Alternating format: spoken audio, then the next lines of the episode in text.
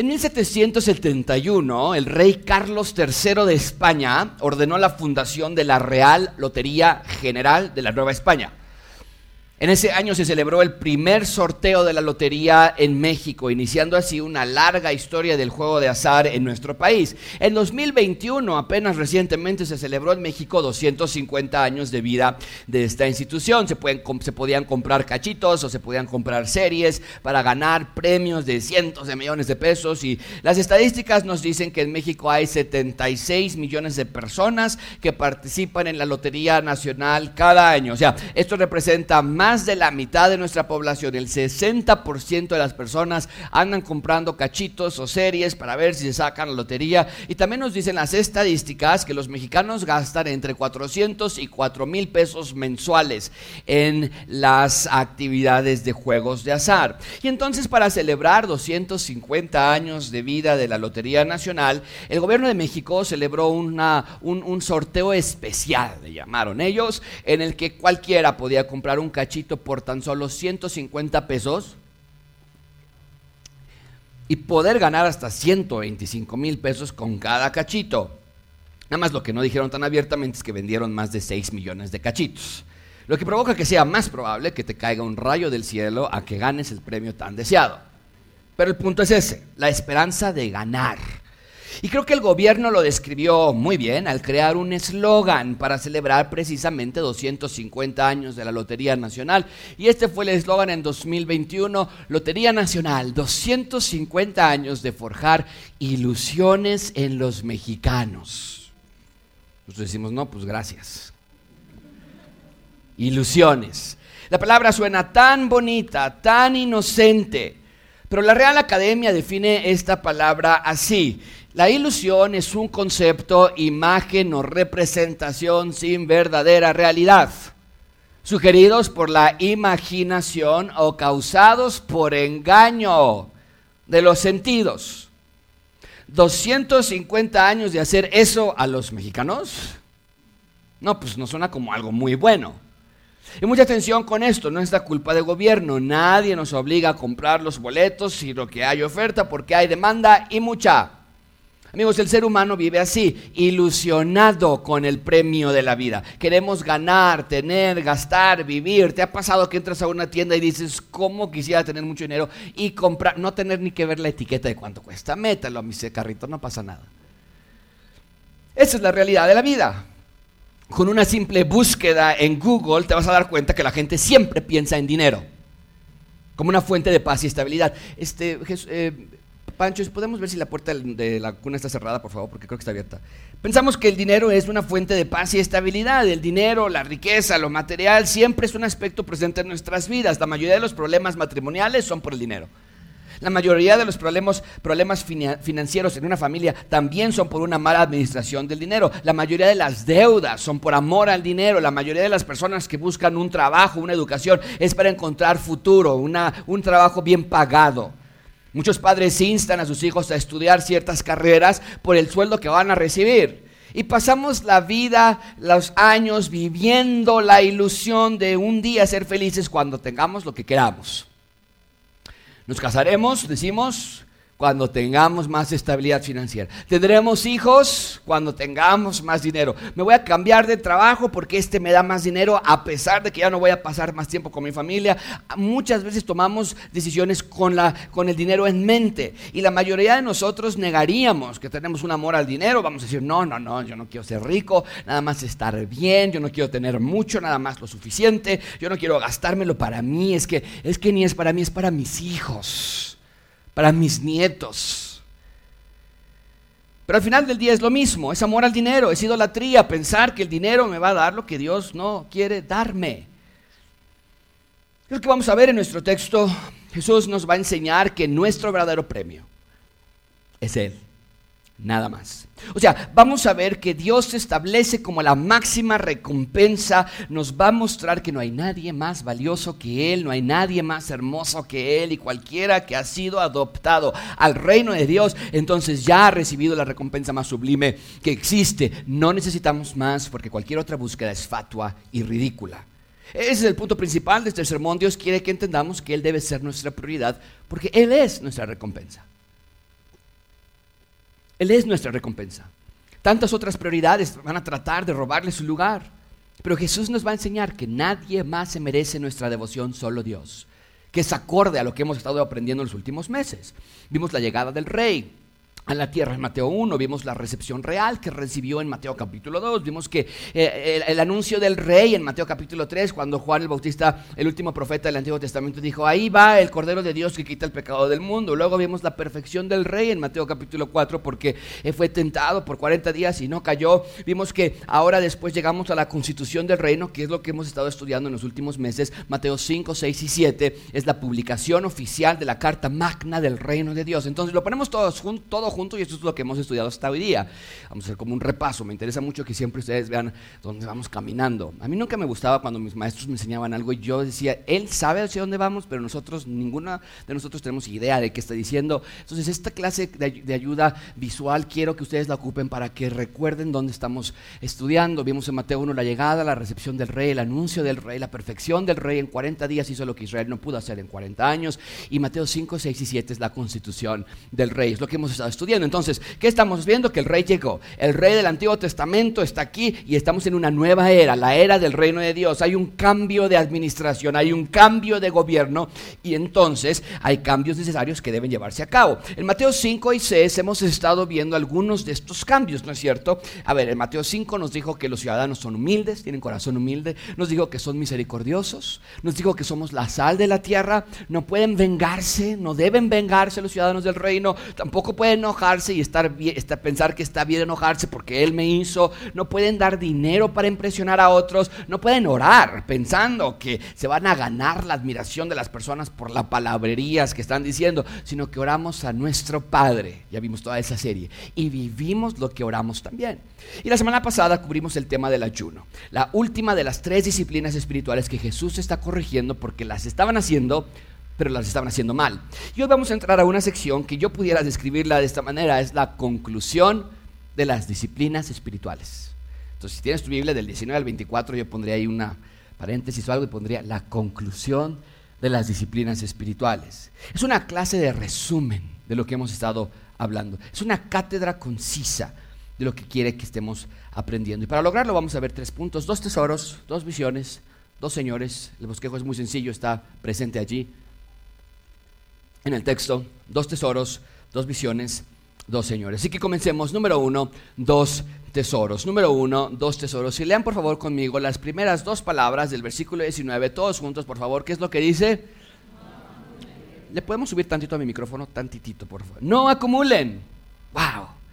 El texto comienza con una orden categórica. Dice, no acumulación. Y esa es la idea general de toda esta sección del 19 al 24, porque son tres diferentes analogías que vamos a estar estudiando para explicar el mismo concepto. Las tres analogías que vamos a estudiar hoy van conectadas de la misma orden, no acumulen. O sea, esta orden son los cimientos de nuestra clase. Entonces, antes de proseguir, tenemos que preguntarnos, ¿qué es lo que se supone no tenemos que hacer? ¿Qué es acumular? Porque el texto es muy claro que está prohibido hacerlo. Muy atención aquí, en el contexto de nuestro pasaje, la acumulación se refiere a la compilación de bienes materiales para la satisfacción personal. Y la clave de esa definición está en las últimas dos palabras, satisfacción personal. Porque no está mal acumular bienes cuando no son para tu satisfacción personal de una manera egocéntrica e, y egoísta. O sea, la Biblia está llena de principios acerca del trabajo. ¿Qué nos dice Proverbios 13, 22? 22? El hombre bueno, el hombre justo, el hombre sabio, ¿qué es lo que hace? Deja herencia. No que estaba acumular, no que estaba mal acumular, pues no necesariamente dice que el hombre bueno deja herencia a los hijos de sus hijos, guardó, ahorró, acumuló recursos para sus hijos. Proverbios 28, 19, el que labra su tierra, ¿qué va a pasar? Vale, va a ir bien. Cuando describe a una mujer virtuosa, el Proverbio 31 dice que la mujer virtuosa busca lana y lino y con, agrada, con agrado, ¿qué hace? Y es más, tenemos que entender que el dinero, los bienes, son la manera en la que Dios nos provee. O sea, literalmente estudiamos, danos el pan de cada día. Y nosotros entendemos que no es literal que Dios nos va a dar un pan bimbo que va a llover del cielo, sino que habla de que Dios nos va a dar recursos para comprar alimentos. Y sin embargo, evidentemente en nuestro texto hay algo que se nos está prohibiendo a los ciudadanos del reino de Dios.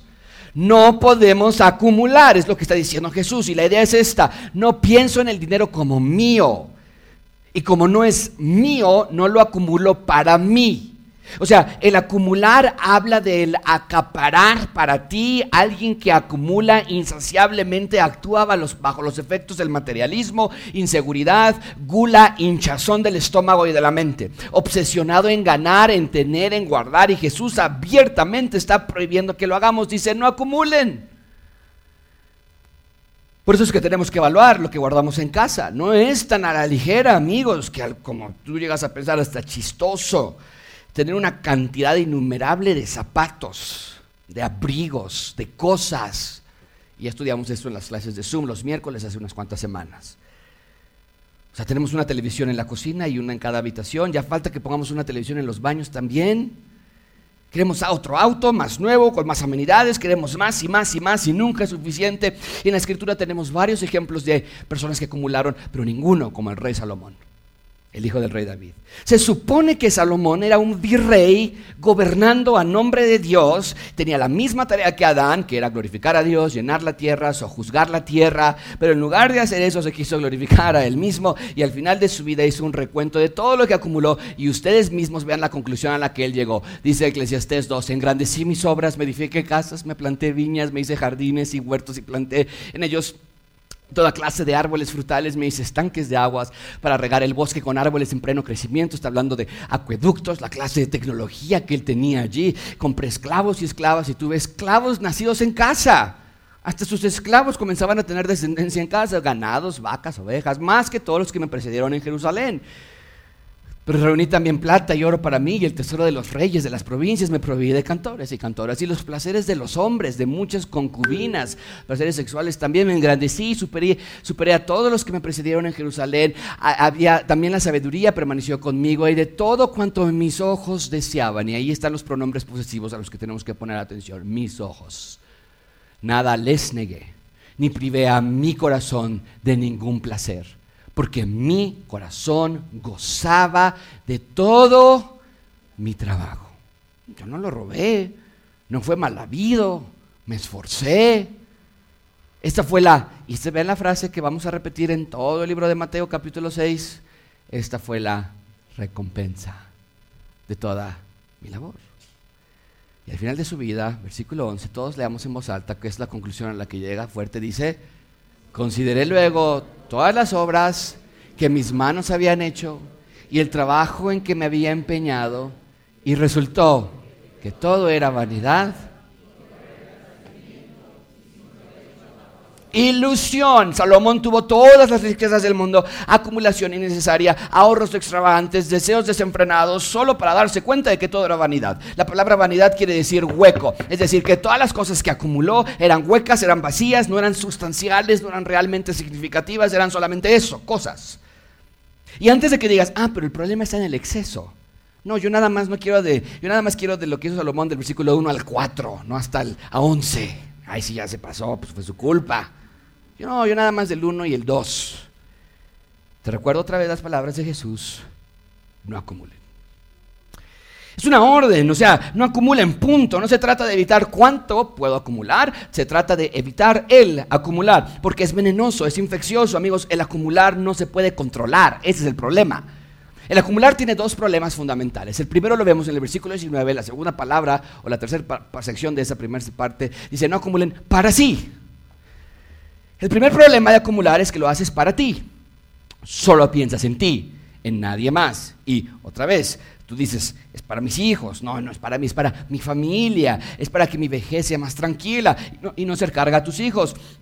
Pero Cristo claramente advierte que cualquier clase de acumulación que solamente es para ti, es el problema, es incorrecta. Y otra vez, el ahorrar para la jubilación no está mal guardar para la educación de tus hijos, comprar un seguro de gastos médicos. Pero lo que está diciendo Jesús aquí es que cuando la motivación principal eres tú, tu comodidad, tu tranquilidad, tu seguridad, entonces está mal. amigos, quiero ser muy enfático aquí. Nosotros tenemos un grave problema en que muchas personas somos acumuladores materialistas disfrazados de ahorradores sabios. O sea, hablamos de ahorrar, invertir, comenzar negocios, ser emprendedores y hasta le ponemos textos bíblicos o principios financieros, pero aunque ese sea nuestro discurso, en la vida práctica mostramos los síntomas de un acumulador compulsivo. Déjame darte algunos síntomas de los que te puede mostrar que ya te saliste del ámbito de ahorrar con prudencia y ya estás acumulando solo para ti. Algunos de estos síntomas son, número uno, no estás satisfecho con lo que tienes. Tal vez ya estás ahorrando para tu jubilación y tú dices, sí, pero es que esto es muy poquito. No, yo quiero estar de mi vejez, pero así, a viajes y todo lo que yo quiera. Entonces, no estás satisfecho con lo que ya tienes. Eh, ¿Sueñas con más y mejor? Pasa un auto y piensas, imagínate cómo le quedaría el ojo a mi suegra si nos ve llegar en ese carro. No, a mi vecino, a mi jefe. No, sería bien bonito. Y no oras ni consultas antes de comenzar una inversión. Te dice tu asesor financiero, mira, yo te voy a dar esta oferta y es del 17% de rendimiento. ¿Dónde firmo? Este, no le vas a decir a tu esposa, no, no le voy a decir nada. ¿Dónde firmo?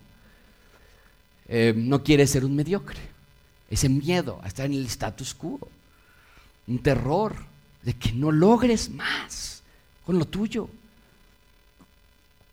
Eh, te sientes orgulloso de tus logros.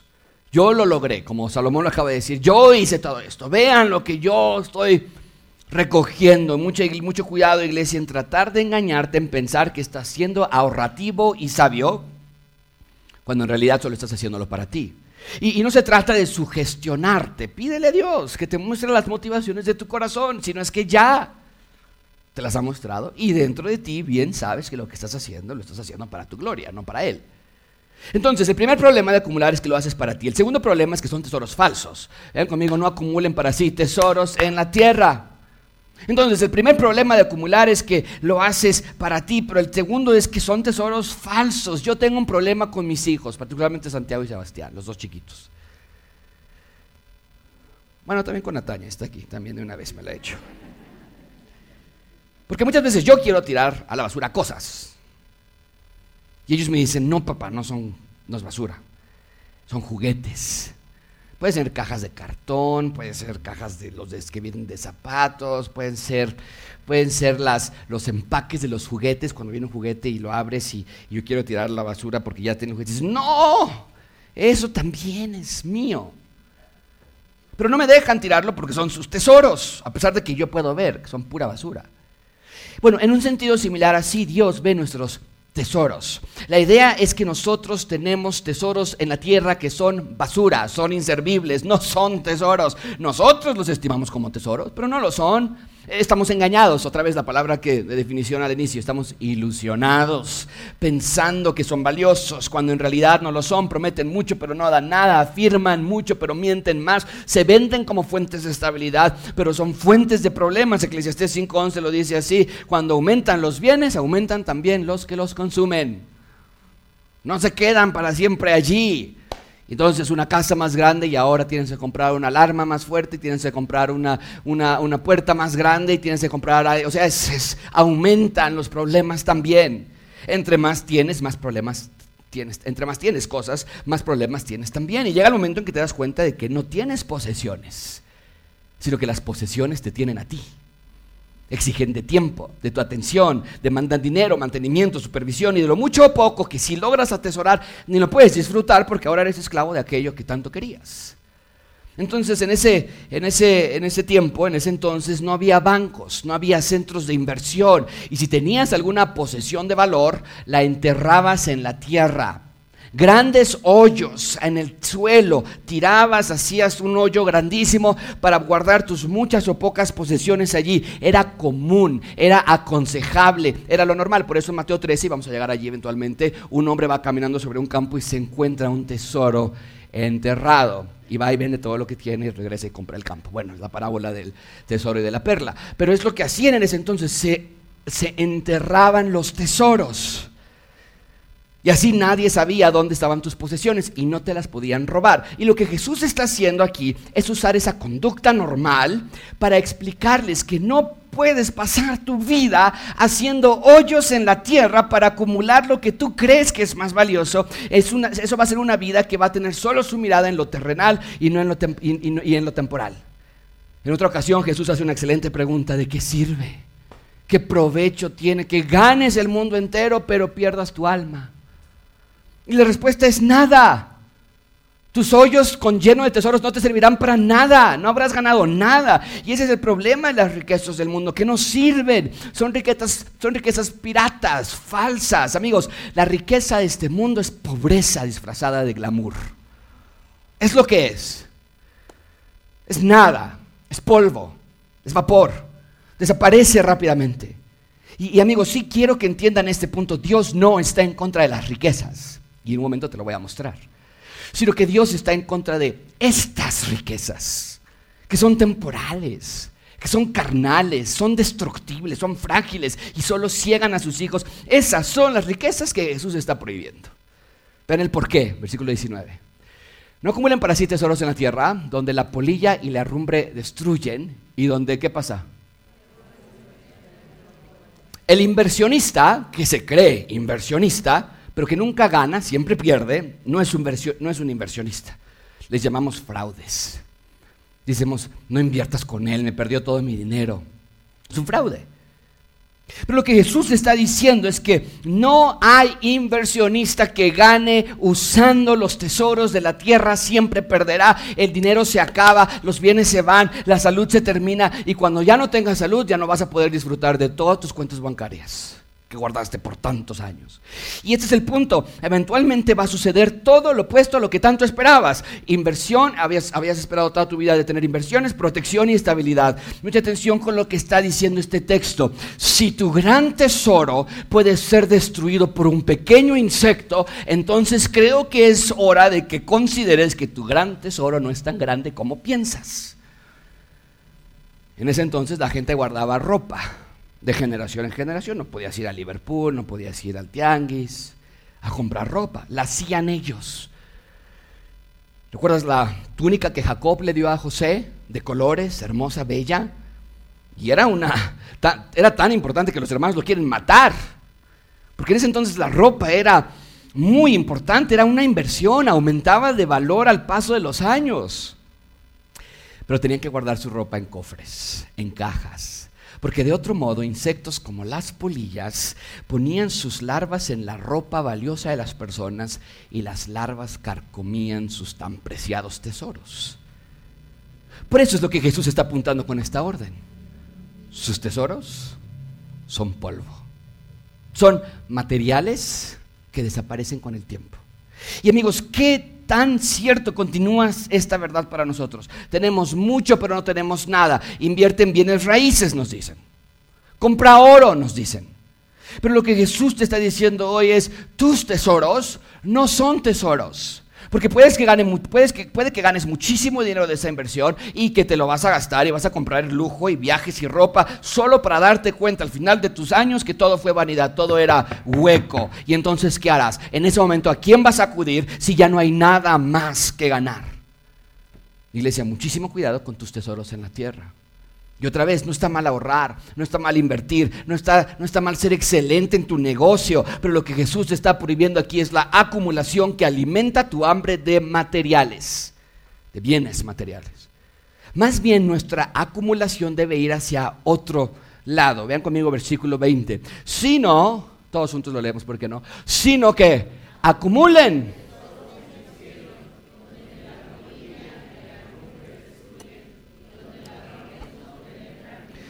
O sea, no se trata de que no acumules y que vivas una vida miserable, sino lo que Dios quiere es que acumules la clase correcta de tesoros. Por eso dice aquí acumulemos en el cielo. Y la idea aquí no es que acumulas buenas obras, me voy a portar bien para guardar mis tesoros en el cielo, o que estás haciendo una cuenta, yo ya le di dinero a mi mamá, eso es una buena obra, yo ya le ayudé a mis hijos, es otra buena obra, y vas apuntando todo lo que estás haciendo bien. No, cuando dice aquí que guardes tesoros en el cielo, habla de una vida concentrada en las cosas que son eternales que busques aquellas cosas que traerán, dividendos eternos.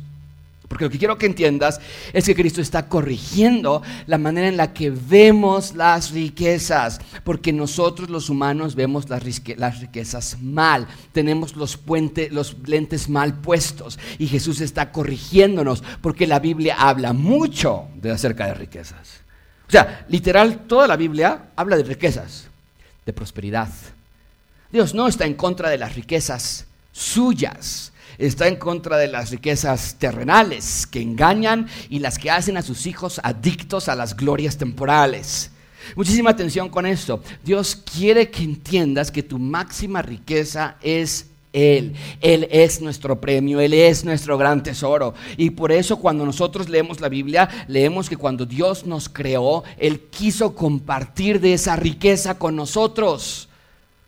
Por eso en la Biblia lees frecuentemente este vocabulario que describe una clase de riqueza que va más allá de lo que puedas imaginar. El jardín del Edén no era una posilga, era algo muy próspero.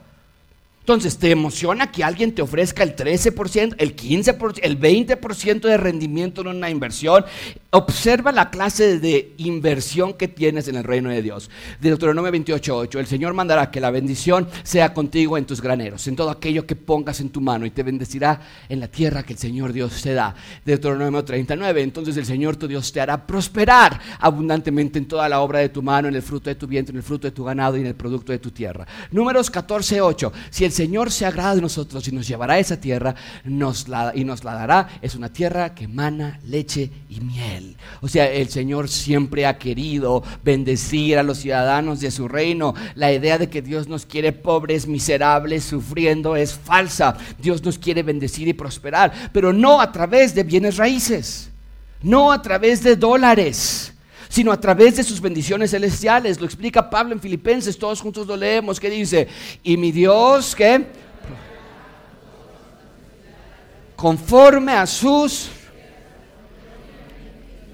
¿Viste quién pone el estándar de las riquezas? Es conforme a sus riquezas, no es a mi manera. Yo no pongo los montos que considero que me deben dar, sino que debes entender que Él te va a dar conforme a sus riquezas. Y ese es el problema, no sabemos que no sabemos, ¿no es cierto? O sea, tú y yo solo podemos medir riquezas con números, con pesos, con cosas, pero Dios no. Y sin embargo entiende que Dios es infinitamente rico y que ha compartido esa riqueza con nosotros. Al inicio, de nuevo, el jardín del Edén no era un lugar miserable. El jardín del Edén era la riqueza absoluta de Dios con Adán y con Eva. Una tierra que era próspera y fructífera y llena de toda clase de deleites. Era el Edén. No hay bienes raíces que se compare con esa ciudad, la ciudad de Dios. Y nosotros la perdimos por nuestro pecado, por nuestra rebeldía, pero a partir de ese día, todo ser humano que ha salido después de Adán y Eva tiene la tendencia natural, sin que se le tenga que enseñar, de querer ser rico, de querer tener riquezas. O sea, ¿cuándo fue la última vez que hablaste con alguien y dijo, yo quiero, mi sueño para la vida es ser pobre? Nadie, porque ese era el diseño original, vivir en un lugar lleno de riquezas. Hoy no se puede. Las riquezas nos corrompen, nos hacen depender a ellas, no de Dios. Pero no será así para siempre, amigos. Quiero que veas la clase de ciudad en la que viviremos en la Nueva Jerusalén y después dime tú si Dios está en contra de las riquezas. Apocalipsis 21. Este es el material con el que va a ser construido la ciudad. No el cemento de México. No con ladrillos que se compran aquí en Casablanca. El material del muro era jaspe y la ciudad completa era de oro puro, semejante al cristal puro y los cimientos del muro de la ciudad estaban adornados con toda clase de piedras preciosas. El primer cimiento era jaspe, luego zafiro, ágata, esmeralda, sardónice. El séptimo era crisólito, berilo, noveno era topacio, el décimo crisopraso, el undécimo jacinto y el duodécimo amatista. Las doce puertas, imagínate nada más esto, las doce puertas eran qué? Perlas.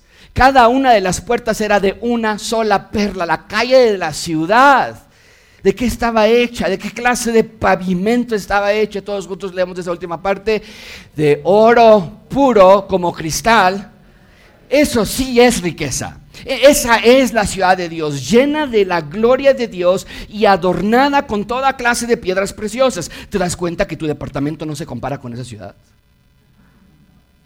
Te das cuenta que por mucha inversión que tengas, jamás vas a, poner, vas a poder tener tantísimo oro que le digas a la Ciudad de México que ocupe el oro que tienes para pavimentar tu ciudad porque te sobra. Amigos, las riquezas son de Dios y todo lo que Dios hace está decorado de belleza y majestad y grandeza. Y lo que está diciendo Jesús aquí es, dejen de pensar en los bienes materiales como la meta de riqueza. Dios es nuestra riqueza. Él es nuestro premio nuestra recompensa, nuestro tesoro. Y viene un día en que las bienes raíces ya no van a ser la mejor inversión. Ni el oro, ni el Bitcoin, ni Apple, ni Google, porque por muy grandes que parezcan esas compañías, todas pasarán para nunca ser otra vez. Y si invertiste tu vida solo en esas cosas pasajeras, te darás cuenta de que la polilla se comió tu dinero. Entonces quiero que veas gráficamente la teología de la riqueza. La riqueza en sí no es mala. La riqueza de la tierra es mala, porque nos engaña. Pero la riqueza empezó en, en el Edén. Nosotros no inventamos la riqueza. Dios la inventó y llenó el jardín del Edén con majestad y prosperidad. Y después les decía que la tierra prometida iba a ser muy próspera, donde mana leche y miel. Pero nos avisa el Señor Jesucristo, nos dice en Apocalipsis, la nueva Jerusalén ah, va a ser majestuosa y próspera. Amigos, este pasaje que estamos estudiando en Mateo, generalmente en las prédicas se enseña solamente desde el ángulo de decirles a ustedes, no sean materialistas. Y es cierto. Pero tenemos que entender que Jesús nos está enseñando que no acumulemos aquí en la tierra porque hay algo muchísimo mejor. Las riquezas de Dios no son malas, las de la tierra sí, son falsas, son fantasías que tratan de imitar algo que no pueden imitar. Es como si tu hijo te dice, papá, mamá, ¿qué crees? Estoy feliz porque me compré un par de tenis Nike. Y tú sabes que yo he estado ahorrando para esos tenis ya por mucho tiempo y no me alcanzaba, lo compré en un super descuentazo. Y te dice tu hijo, ¿quieres verlos? Y tú le dices, pues hijo. Y cuando te los trae te encuentras con esto.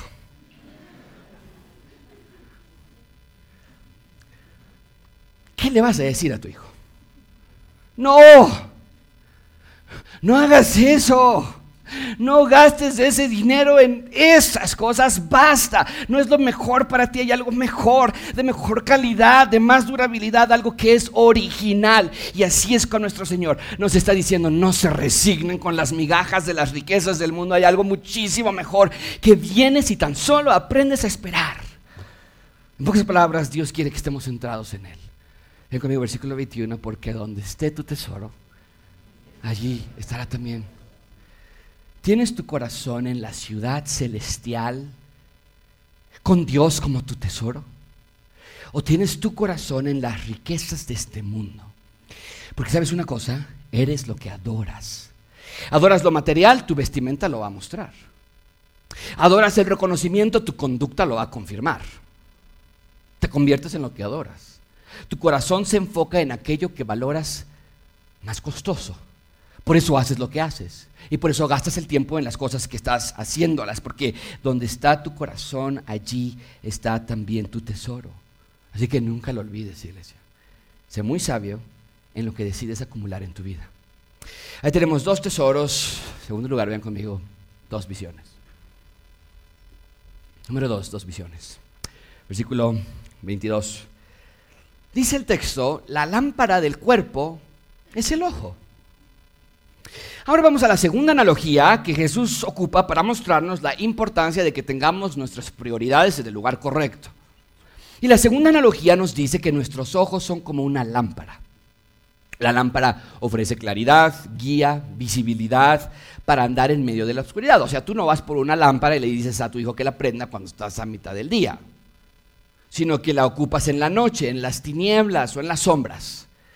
Y Jesús dice, nuestros ojos son eso, son lámparas que te ayudan a andar cuando más lo necesites, cuando haya oscuridad, cuando haya sombras, nos iluminan. ¿Qué más dice versículo 22? La lámpara del cuerpo es el ojo, por eso si tu ojo está sano, todo tu cuerpo estará que... La idea es que cuando tus ojos están saludables, o sea, cuando tienes la prioridad correcta, entonces tú adentro vas a estar bien también. Vas a poder estar bien informado. Vas a poder navegar correctamente hacia el destino adecuado. Pero ¿qué pasa si los ojos no están bien? Versículo 23, pero si tu ojo está enfermo, no saludable, si está malo, todo tu cuerpo va a estar lleno de oscuridad. Así que si la luz que, hoy, que hay en ti es oscuridad, y vean lo que dice en signos de exclamación, cuán grande será un día la oscuridad. ¿Qué quiere decir esto? Esta es una idea súper peligrosa. Este es el asunto. Si tus ojos están enfermos, es decir, viendo solo lo material, solo los tesoros de la tierra, dice el Señor Jesucristo, ¿cómo piensas que te vas a dar cuenta cuando estás yendo a la dirección incorrecta? No vas a saber. Porque tú vas a estar pensando, voy bien, estoy ahorrando, estoy guardando para cuando se necesite, es que trabajo muchas horas porque, porque es para mis hijos, aunque ya no paso tiempo con ellos, pero es para mis hijos, lo guardo. Tú vas a pensar todas estas cosas y vas a estar convencido de que estás bien, pero va a llegar un día en el que te des cuenta de toda la oscuridad en la que estás y vas a decir cuán grande era mi engaño. Es lo que está diciendo este texto. Y vas a decir lo que Salomón dijo en Eclesiastes, wow, todo fue vanidad, nada funcionó, todo me engañó. No funcionó como yo creía. ¿Cuán grande será tu obscuridad ese día? Amigos, la idea aquí es percepción. ¿Cómo percibes tú las prioridades de tu vida? ¿Por qué son prioridades? ¿Por qué haces lo que haces? Y el punto de la clase de hoy es que te hagas estas preguntas considerando que tal vez estás engañado, porque tal vez tus ojos, lo con los que evalúan las cosas, están enfermos. Y aparentemente tú crees sinceramente que estás en bien, estamos siendo sabios, pero en realidad estás en necedad y obscuridad. Y no quieres pasar toda tu vida pensando que estabas en luz para un día despertar y ver cuán grandes son mis tinieblas. ¿Qué quiere decir que tus ojos están en luz en ese contexto? O que vas a estar lleno de luz en ese contexto, quiere decir que tus ojos no están puestos en las riquezas de este mundo, eso es que tus ojos estén sanos. Ves las riquezas de este mundo correctamente. Entiendes bíblicamente el dinero, no te llega a ti el dinero y lo quemas. Ah, no, pecado, pecado, quémalo, que no me ensucie. No, lo ves correctamente, lo guardas bíblicamente, lo administras bíblicamente. Eso es que tus ojos sean sanos, porque el peligro que corres es altísimo. Puedes decir, yo no amo el materialismo, solamente es que soy muy trabajador. Yo no tengo la mira en lo incorrecto, nada más es que así me criaron. Yo no quiero muchas riquezas, ¿eh? nada más lo suficiente. Pero tienes que entender lo que Jesús te está diciendo. Evalúen sus ojos. ¿Qué tal si te están engañando? Finalmente vean conmigo en tercer lugar dos señores y con esto cerramos.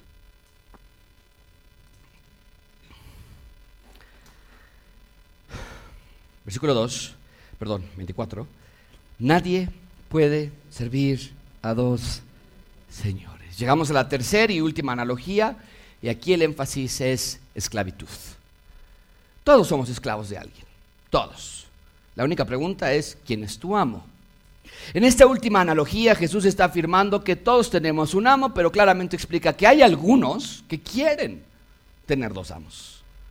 Por la manera en la que Jesús está diciendo esto, parecería que por alguna razón extraña hay personas que creen que se puede servir a dos señores.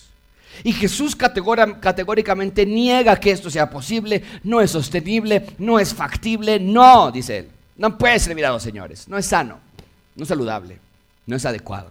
Si lo intentas vas a tener obvias consecuencias, como cuáles. Versículo 24, nadie puede servir a dos señores porque aborrecerá a uno. Primero, si intentas servir a dos señores, habrá un problema de amor y odio. A uno lo vas a amar más que al otro lo vas a servir con mayor intensidad, más vocación, más devoción. No puedes quedar bien con ambos. Vean qué más va a pasar si lo intentas. Versículo 24, nadie puede servir a dos señores, aborrecerá a uno, amará al otro, o apreciará a uno y despreciará al otro. Ustedes no pueden servir a Dios en las riquezas. Vas a tener problemas con tu apreciación y depreciación. Uno de tus amos va a ser apreciado más que el otro vas a ver mayor conveniencia en, servir a uno de los dos. Vas a tener mayor interés en servir a uno de los dos. Y aunque trates de servir a ambos por igual, te será imposible. ¿Y cuál es la idea de lo que Jesús está diciendo aquí? Que elijas bien a quién servir. Elige bien quién es tu amo. Pongamos las tres analogías juntas y esto es lo que nos está diciendo el Señor Jesucristo. Número uno, la primera analogía es acumula el tesoro correcto. La segunda analogía es pon tus ojos en el tesoro correcto. Y la tercera analogía nos dice sirve al rey correcto. Las tres analogías nos dan una receta sabia. Acumula el tesoro correcto usando los ojos correctos y sirviendo al rey correcto. Cualquier otra clase de vida es una vida de pérdida de tiempo. Ahora la pregunta es, oye José, pero ¿cómo voy a saber a cuál amo servir mejor? Oye, ¿cómo voy a decidir a cuál de los dos señores serle más leal? Entonces vamos a poner las tres analogías juntas. Este es en formato de cuadro. Déjame te lo pongo en formato escrito. Esto es lo que dicen las tres analogías. Servirás mejor aquel a quien tus ojos vean más favorablemente. Y tus ojos sabrán, sabrán ver a quiénes más favorablemente, sabrán a quién servir, dependiendo del tesoro que estés acumulando. Es lo que está diciendo las tres analogías. O sea, ven, van de la mano. Solo vas a tener ojos para el tesoro que acumulas. Y solo vas a servir al amo que te dé ese tesoro que estás acumulando. No hay vueltas de hoja, no puedes engañarte de que nada más estoy ahorrando, más bien haz estas preguntas, ¿qué tesoro estoy acumulando? ¿Qué ven mis ojos en ese tesoro? ¿Y a quién estoy sirviendo con mi vida, con mi tiempo, con mi talento, con mi trabajo? Ahora, ¿cómo podemos cerrar ese sermón? A mí siempre me gusta poner todo sobre un panorama más amplio. No queremos ser moralistas. ¿Qué estamos viendo aquí? Quiero que entiendas por qué a Jesús se le ocurre hablar de estos temas. ¿Recuerdas esto? Todo el capítulo 6 se trata de las tres disciplinas espirituales que todo judío hacía, dar, orar y ayunar. Ahora, mucha atención con lo que estoy por decir. Vamos a cerrar bien este capítulo. Había una palabra, un concepto que se repetía en cada una de las enseñanzas que Jesús, hacía con respecto a una a estas tres disciplinas. Vamos a ponerles, les voy a poner un versículo de cada disciplina que Jesús enseñó, todos ya estudiamos, y ustedes me van a decir, a ver si están poniendo atención, cuál es la palabra que se repite en cada uno de estos versículos. Pongamos atención, ¿ok? Y no se lo subrayé para que no se las haga fácil este, este examen. A ver, Mateo 6.1. Cuídense de no practicar su justicia delante de los hombres para ser vistos por ellos. De otra manera no tendrán recompensa de su Padre que está en los cielos. Veanlo bien, vamos a ver qué otras palabras se repiten. Mateo 6.3. Pero tú cuando des limosna, que no sepa tu mano izquierda lo que hace tu derecha, para que tu limosna sea en secreto y tu Padre, que ve en secreto, te recompensará. Siguiente disciplina acerca de la oración. Cuando tú ores, entra a tu aposento y cuando hayas cerrado la puerta, ora a tu Padre que está en secreto y tu Padre que ve en secreto te recompensará.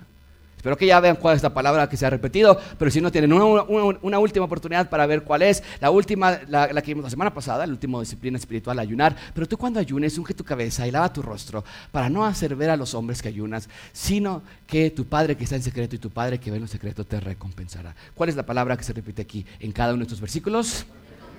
Recompensa. Mucha atención aquí, amigos todo el capítulo 6 evidentemente se trata de recompensa. Premios, riqueza.